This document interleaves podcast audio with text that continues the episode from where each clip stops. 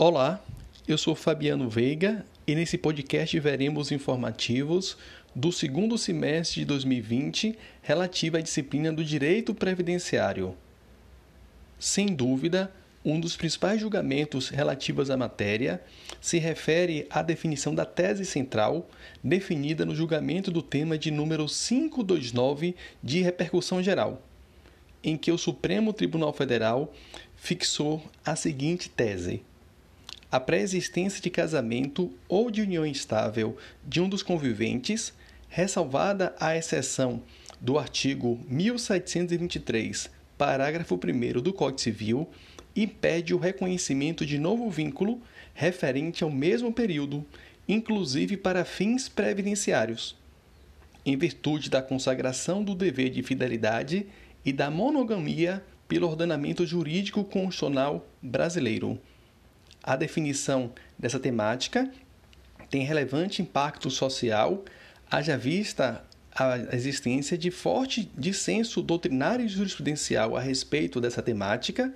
uma vez que há quem compreenda que o direito previdenciário deve resguardar essas relações, ainda que informais, com uma forma de proteger e permitir que o indivíduo não deixe de ter um sustento mínimo necessário não deixe de ter prestações materiais necessárias para garantir um mínimo existencial para uma vida digna. Outro tema bastante relevante do direito previdenciário se refere ao julgamento do tema de 985 de repercussão geral, em que o Supremo Tribunal Federal reconheceu a incidência da contribuição previdenciária sobre o valor da remuneração e o terço constitucional das férias gozadas. Ainda tem destaque no segundo semestre de 2020 decisão do Supremo Tribunal Federal, que ao julgar o tema de número 72 de repercussão geral, entendeu como inconstitucional a incidência de contribuição previdenciária sobre o salário maternidade previsto no artigo 28, parágrafo 2 da Lei 8.212-91. Segundo o Supremo Tribunal Federal, tendo em vista a natureza de benefício previdenciário, ele não, o salário maternidade não pode ser objeto de contribuição previdenciária, haja vista que ultrapassaria o comando constitucional previsto no artigo 195, segundo o qual o salário de contribuição seria o valor à remuneração relativa ao trabalho prestado, ainda que sem vínculo empregatício.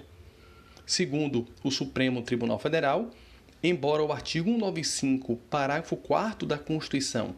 permita a criação de receitas alternativas para a previdência social, essas alter receitas alternativas só poderiam ser previstas em lei complementar, ao passo que a Lei 8.212-91 é uma lei ordinária. Haveria, no particular, então, uma inconstitucionalidade formal.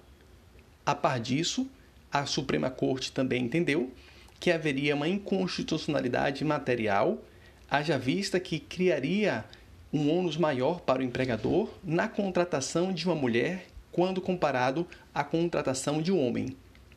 o que violaria princípios constitucionais relativos à igualdade e à não discriminação, bem assim a necessidade de resguardar